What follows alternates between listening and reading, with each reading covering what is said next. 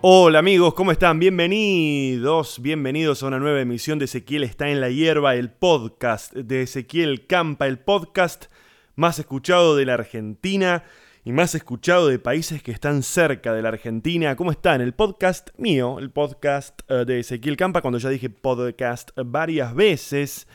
Hoy es una emisión especial. ¿eh? Hoy es un día especial. Estoy grabando esto mientras veo la entrega de los Oscars sin volumen y trato de no distraerme. ¿Por qué digo que es un episodio especial? Porque yo hace un tiempo les comenté que iba a grabar un episodio en el que le iba a hacer unas preguntas a mis viejos. Y bueno, llegó el día. Eh, había grabado con mi vieja hace unos días y hoy grabé con mi viejo y estuve todo el fucking domingo editándolo. La verdad que me llevó mucho más tiempo que otros episodios. Y sinceramente no sé qué es lo que conseguí con esto. No sé, no sé cómo ha quedado, no sé si va a despertar interés o no en ustedes. Eh, a mí me... No sé, me resultó bastante interesante hacerlo. Me parece que haciéndole preguntas a ellos, eh, no sé, como que me estaba haciendo preguntas a mí más que a ellos, ¿no? Eh, obviamente que hay un montón de partes de la charla que tuve que sacar porque todavía, todavía medio que no se bancan. Así que bueno, mis viejos estuvieron casados como veintipico de años y están separados hace 25 años más o menos. Y estuve charlando con ellos, haciéndole las mismas preguntas a los dos, viendo cuáles eran las respuestas, viendo eh, qué cosas recordaban acerca de los mismos momentos y, demás. Eh, y no sé qué decir, la verdad que no sé qué decir, no sé qué pensar. No sé si, si es una cagada esto, si no tiene ningún sentido, si, si por ahí está bueno y ustedes se enganchan. No sé, yo sentí que, que me sirvió para conocer algunas cosas que yo no sabía, cosas que, que por ahí yo tenía como en la cabeza, pero que no sabía claramente cómo eran. Y bueno, eh, un poco me parece que me ayudó a responder algunas, algunas preguntas. Van a tener que usar un poco la imaginación, yo no soy ni documentarista, ni entrevistador, ni periodista, entonces van a tener que usar la, imaginación si hay algo que no, una referencia que no saben por ahí qué es, por ahí mi viejo nombra un barrio en el que vivíamos y no saben qué es. Bueno, ya se van a ir dando cuenta. Por suerte tengo público inteligente. Así que como termine de hacer esta intro, pequeña intro, eh, voy a estar ahí poniendo lo que fue la charla con mi vieja y con mi viejo acerca del momento en el que ellos estuvieron juntos, la, separación y, demás. Eh, otra cosita que les quería comentar, como siempre les repito, el celular para mandarme mensajes de WhatsApp desde cualquier lugar del mundo es 54911 2346 0759. 54911 2346 07 59. Mándenme ahí mensajes de WhatsApp. Yo los respondo. Insisto, cuando reciban una respuesta desde tele, desde Ay, ay, ay. Hola, bonita. Cuando reciban una respuesta desde este teléfono, sepan que soy yo el que les escribe eh, y soy yo. Por ahora no tengo ninguna persona que responda por mí. Cuando la tenga, ya se van a enterar porque les van a empezar a mandar mensajes así todos, como todos igualitos a todos. Y como les dije siempre, nadie dijo que esto iba a estar bueno. ¿eh? Cuando llegue ese, ese momento se van a dar cuenta que no. Les recuerdo que esto que están escuchando acá, si lo estás escuchando en algún lugar, tenés que saber que en otros lugares también se puede escuchar. Los puedes escuchar en iTunes, en aplicaciones para Android, en mi página www.ezequielcampa.com.ar. Ahí van a encontrar todo, van a encontrar incluso las fechas en las que me voy a estar presentando, además del Belma. Los Belmas estoy, el Belma estoy los, los viernes y sábados a la medianoche. Ahí en el Belma las entradas están en Ticketek y les reitero, esta semana, este miércoles, miércoles 2 de marzo, a las 21.30 horas, voy a estar en el Centro Cultural No Me Olvides, en Avenida Mex 490, esto es en Lomas de Zamora, ¿eh? Este miércoles, las entradas están en la sala de 13 a 19.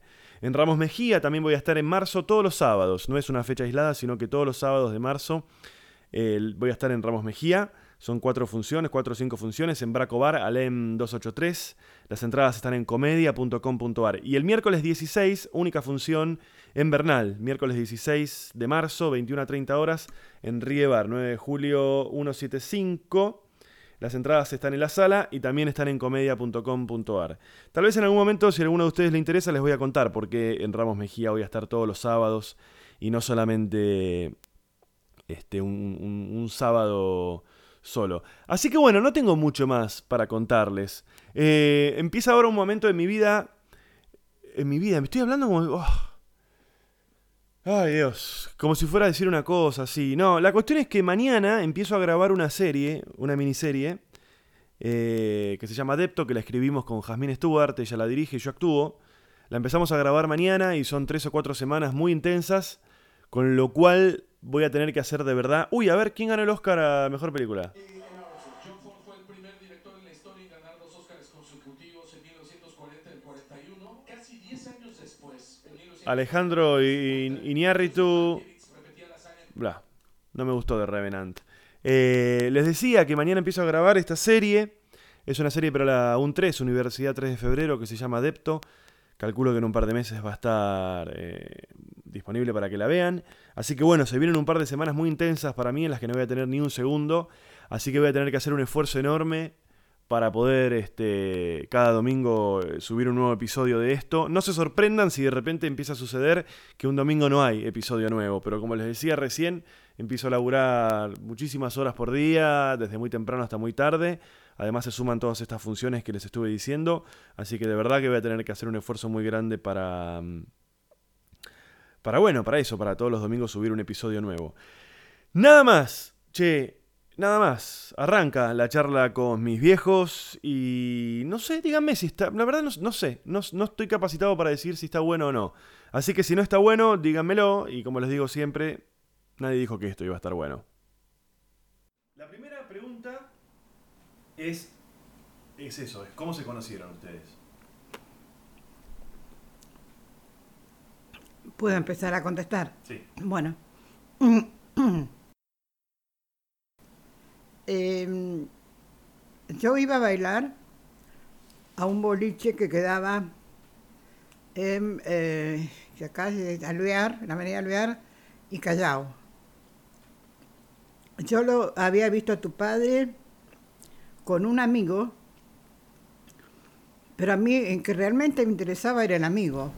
Y yo tenía un amigo que éramos los dos no iguales, pero bastante parecidos, más o menos la misma altura, la misma pinta. Teníamos 27 años. Y, y había una, un grupo de minas que ocupaban una mesa grande. Ese boliche tenía la particularidad que tenían muchos en Buenos Aires, que el día del cumpleaños te nombraban por, por micrófono y te agasajaban, te hacían una especie de saludo por, la fecha. Y este y un día, un 12 de, de junio, había una de las chicas que cumplía años. La chica que cumplía años, te imaginas quién era. Entonces hicimos una apuesta a ver quién se levantaba a la mina del cumpleaños, Con tu amigo. con mi amigo.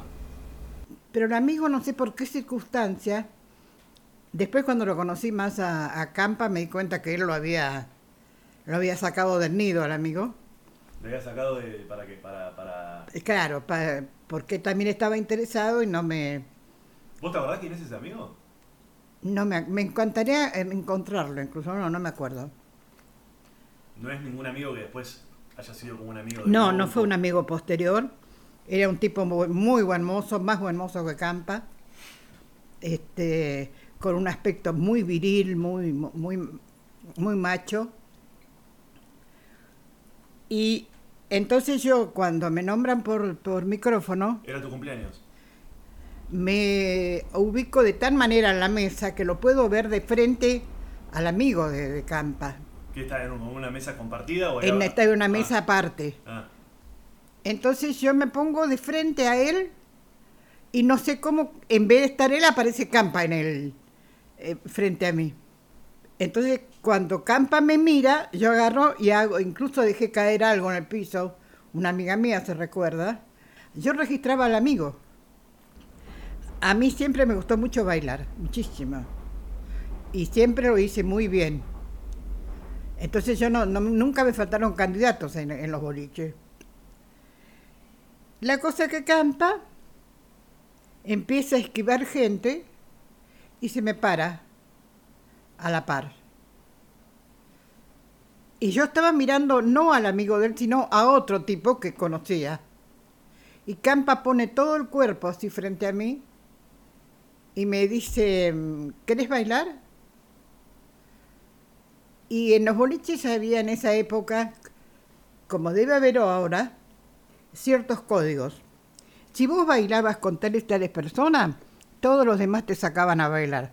Si vos bailabas con fulano y mengano, se cuidaban de que no sacarte a bailar con fulano. Y Bueno, entonces yo, que sabía el tema, lo miro y le digo, sí, digo, no hay problema. ¿Sabes lo que me dijo? Yo me paro, porque yo estaba sentada así, siempre, yo siempre me siento así. Me dice, uy, qué grandota que sos. Ento- Entonces me di vuelta para pegarle un sillazo, ¿viste? Porque me sentí muy, muy ofendida. Y me, me tocó a mí, me la levanté yo. Pero, pero ¿recordás específicamente ese momento, esa noche, la primera charla, la primera vez que la viste, la primera vez que te vio? Sí, porque lo habíamos, eh, alguna vez casi- bailábamos con casi todas las minas de, la mesa, pero nunca había nada puntual. No eran las, relaciones tan, como ahora, tan directas. Y, y me acuerdo que yo le dije, así que vos sos la cumpleañera. Y dice, bueno, lo voy a hacer tu novio, le dije. ¿Cómo? Sí, porque hice una apuesta con mi amigo. Que si yo me pongo de novio con vos, ganaba la apuesta. Ja, ja, ja, ja, ja, ja, ja, ja, ja, ja, y al final salimos de ahí y fuimos a cenar a la costanera. Fuimos a comer a la costanera y él se permitió decir, yo ya comí. Y yo le dije, yo no. Bueno, Él iba por la coca nada más. claro, ¿Te acordás cuándo, cuándo de qué fecha fue esto? ¿Qué año fue? no me acuerdo. Fue el 12 de junio del 63. Exactamente. 63. Bastante largo el noviazgo, porque en aquella época la gente se casaba más rápido, ¿no? Sí, pero no fue un noviazgo de. de estar todo el tiempo de novio. Yo me pasaba todo el tiempo jodiendo. Mm. Y yo me iba de vacaciones solo y ella se quedaba acá. Y un día apareció en Mar del Plata y yo estaba con otra mina. Bueno, qué sé yo. Todas esas, esas cosas que uno hace en esa época, así que era. No fue una relación continua. Más o menos la formalizamos en el año 67, porque a mí me empezó a andar más o menos bien el negocio. Ella no tenía dónde vivir, vivía en una pensión. Entonces yo compré un departamento que le faltaban seis meses para terminarlo en Paternal, en la avenida San Martín y Juan B. Justo. Y se terminó el departamento y ahora se fue a vivir ahí. Era muy atractivo cuando hablaba. Y debe haber, haber empezado a, a funcionar mis hormonas, porque yo ya no tenía, yo ya tenía treinta y pico, y yo ya tenía que formar una familia, no podía esperar más. En aquella época, una mujer de 30 años ya estaba pensando que no se iba a casar y que no iba a tener hijos. Y yo lo que quería era hijos.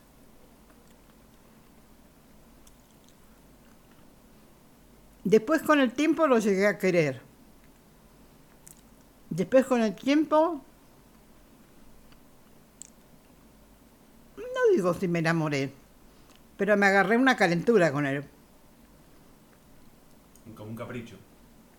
No, éramos buenos en la cama. Por amor me casé, ¿no? No, por ninguna otra cosa.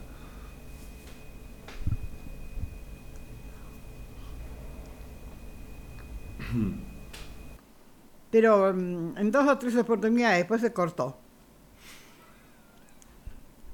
¿Por qué, la- ¿por qué te reí? Dos o tres oportunidades nada más. Y ahí empezamos a salir. Y él vestía muy mal, pero muy mal. Tenía toda ropa que parecía ropa de encontrada en la calle. Y yo le empecé a comprar cosas, Ropa. ropa. Después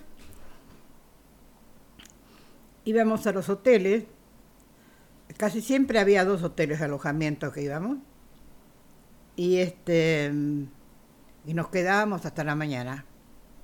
Y así empezó todo. ¿Qué recordás del momento en el que decidieron casarse? ¿Cómo, cómo se planteó? ¿Cómo fue? Yo lo que sa- yo lo que sabía porque incluso había hablado. digo, ¿Surgió en- en una charla? ¿Él te lo propuso? ¿Vos se lo, lo venían charlando? ¿Cómo- No, él me lo propuso porque yo ya lo estaba por rajar. Este, yo hasta ese momento había dejado de lado eh, otro novio que tenía que se había venido a Buenos Aires, me, El- el- ¿De dónde- de venía este tipo? me tucumano, un médico. Y entonces, ¿Cómo se llamaba? ¿Te acordás? ¿el médico? Antonio Machado, ¿Como el escritor? perdón, ¿Cómo igual, igual.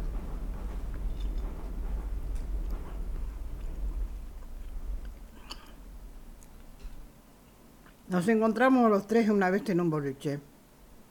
Yo le dije a los dos que los dos estaban por el mismo tema, sin decirle que yo estaba muy interesada en casarme.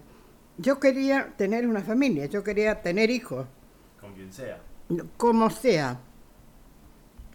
Con Antonio Machado las posibilidades eran muy buenas, pero yo estuve ocho años con él y era una cosa que rompía las bolas con ciertos temas y me tenía harta. Y este, mm, aparte me parecía que era infiel, nunca se lo comprobé, pero me parecía que el tipo era infiel. Entonces, eh, aparentemente Campa se vio apurada por la presencia de este tipo, y yo también estoy apurada por cerveza. ¿Y? Aparte, yo me ocupé absolutamente de todo. Campa no puso un peso. Le mandé a hacer traje, le mandé a hacer camisa, le compré calzoncillo y contraté el restaurante del Golf Club Argentino acá en Palermo Mm. Para la reunión de postmatrimonial. Bueno, de la iglesia eh, vivíamos a tres cuadras. Yo, ah, estábamos viviendo ya. Juntos. Vivíamos juntos hacía un año y pico ya. Mm. Y este. mm, Alquilé un, una limusina Cadillac para la novia, que la fue a buscar a. Vino directamente desde la peluquería, que llegó una hora tarde. que yo me visto de novia y voy a la peluquería de mi amiga y mi amiga se había olvidado las llaves. Ella siempre dice que había mandado Dios ese mensaje. La llave del negocio, Para que no te cases. para que no se case. Así que estuvimos viendo televisión con el chofer del coche de casamiento, una amiga y yo, como dos horas. Y el cura parado en la puerta del, de la iglesia esperándome. Cuando yo subo al altar, nos casan, yo me doy vuelta y en la iglesia, o sea, a cuatro metros, veo que en la puerta estaban mis compañeros de trabajo, un jefe mío y otro jefe mío de, de mayor jerarquía, Estábamos en el atrio de la iglesia, vino un tipo a darnos la noticia que la, a la madre le había atropellado un auto en, en Avenida Libertador, en Retiro. Yo hacía 15 años que no veía a mi madre. Y digo, ¿por qué? ¿Qué pasó? ¿Qué tiene? La atropelló un coche. El día de mi casamiento. Y se fueron todos, saludamos a todos y de ahí nos fuimos al Hospital Fernández. Y estaba jodida la madre, pero me reconocía y hablaba. ¿Vos la conocías a la madre? No. Y este. Alguna cosa así, con el traje de novia fue al hospital. No era un traje de largo, ¿viste? Mm. Era, era como lo que es ahora un, Vestido. un vestido de civil, algo así. Y todos nos miraban porque, viste, la pinta que tenía, yo estaba de traje normal, pero la pinta que tenía Elizabeth con el traje de novia en un hospital. Y me acuerdo que se acercó a la cama de la madre y yo también, y me miró a mí. Campa se inclina sobre ella. Y Cuando se va, mi mamá se da vuelta y me dice, this is a Schwarzer. ¿Sabes lo que es en alemán? Este es un negro. Porque ellos eran muy estrictos alemanes de Alemania. Lo primero que hizo, eso fue el día 9 de febrero. Nosotros teníamos planeado el viaje a Ecuador y Estados Unidos el día 13 y la madre quedó en el hospital con el diagnóstico que decía el médico, tenía fractura expuesta de fémur, esto, aquello, el otro y estuvimos un mes de viaje. Cuando volvimos de vuelta los primeros días de marzo, nos dijeron que había muerto. ¿A los cuántos días ustedes se van? Yo hablo con el médico y me dice, mira, no es problema, dice, tiene un golpe en el vaso porque el vicedirector del Hospital Fernández eh, era íntimo amigo de este jef- jefazo que, que me había ido a buscar a la iglesia. Entonces yo le dije, Ricardo, yo no viajo, no me voy de este viaje de boda. Y me dijo, te vas a ir de viaje de boda, Elizabeth. Porque corresponde que te vayas. Hace 15 años que no ves a tu madre, que estés una semana fuera no le va a pasar nada. Le preguntamos y el médico dijo, no, esto es una... En tres días esta señora está caminando. Y nos fuimos primero a...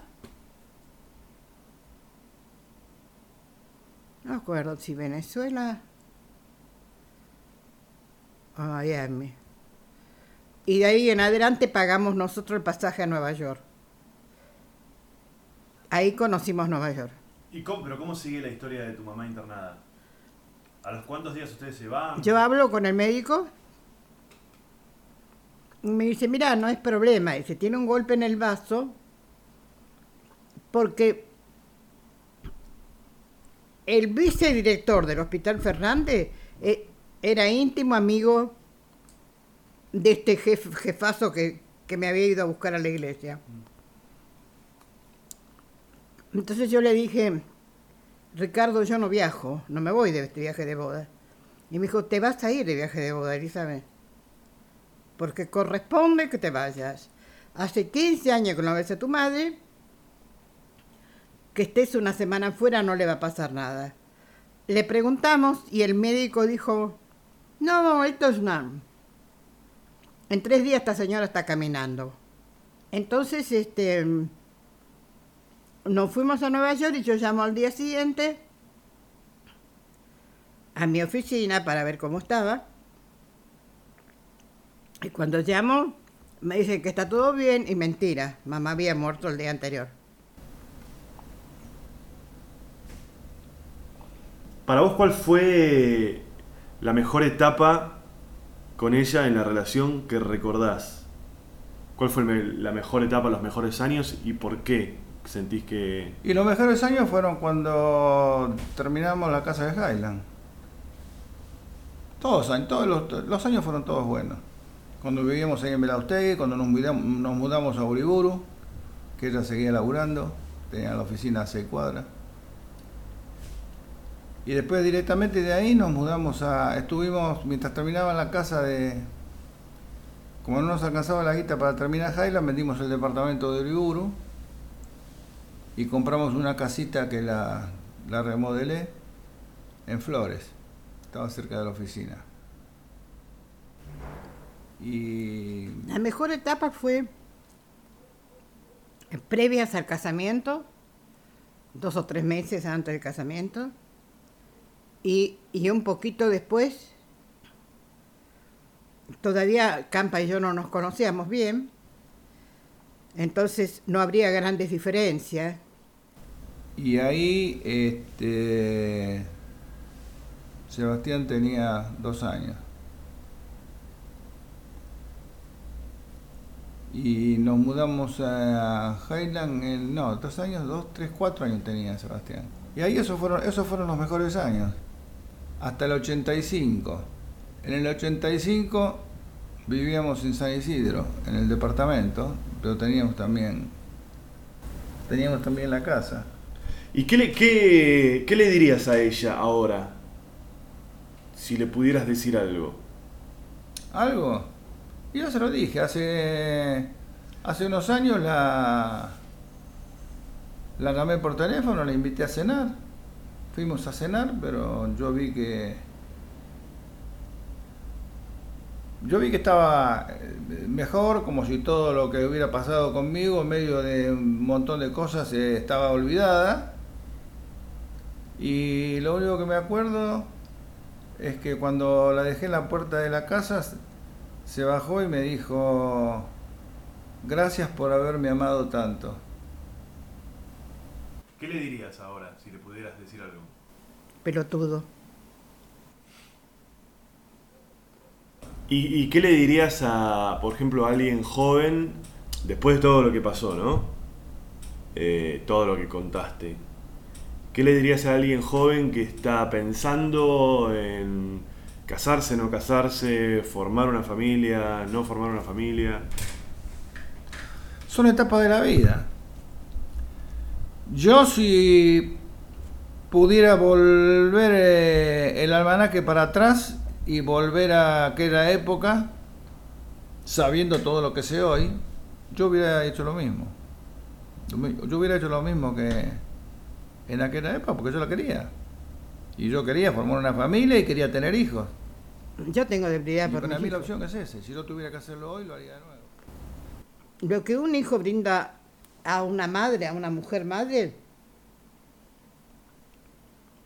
yo creo que ni siquiera es parte de ella, parte de la naturaleza. Bueno, no sé, ¿algo más? ¿Quieres decir, agregar, comentar?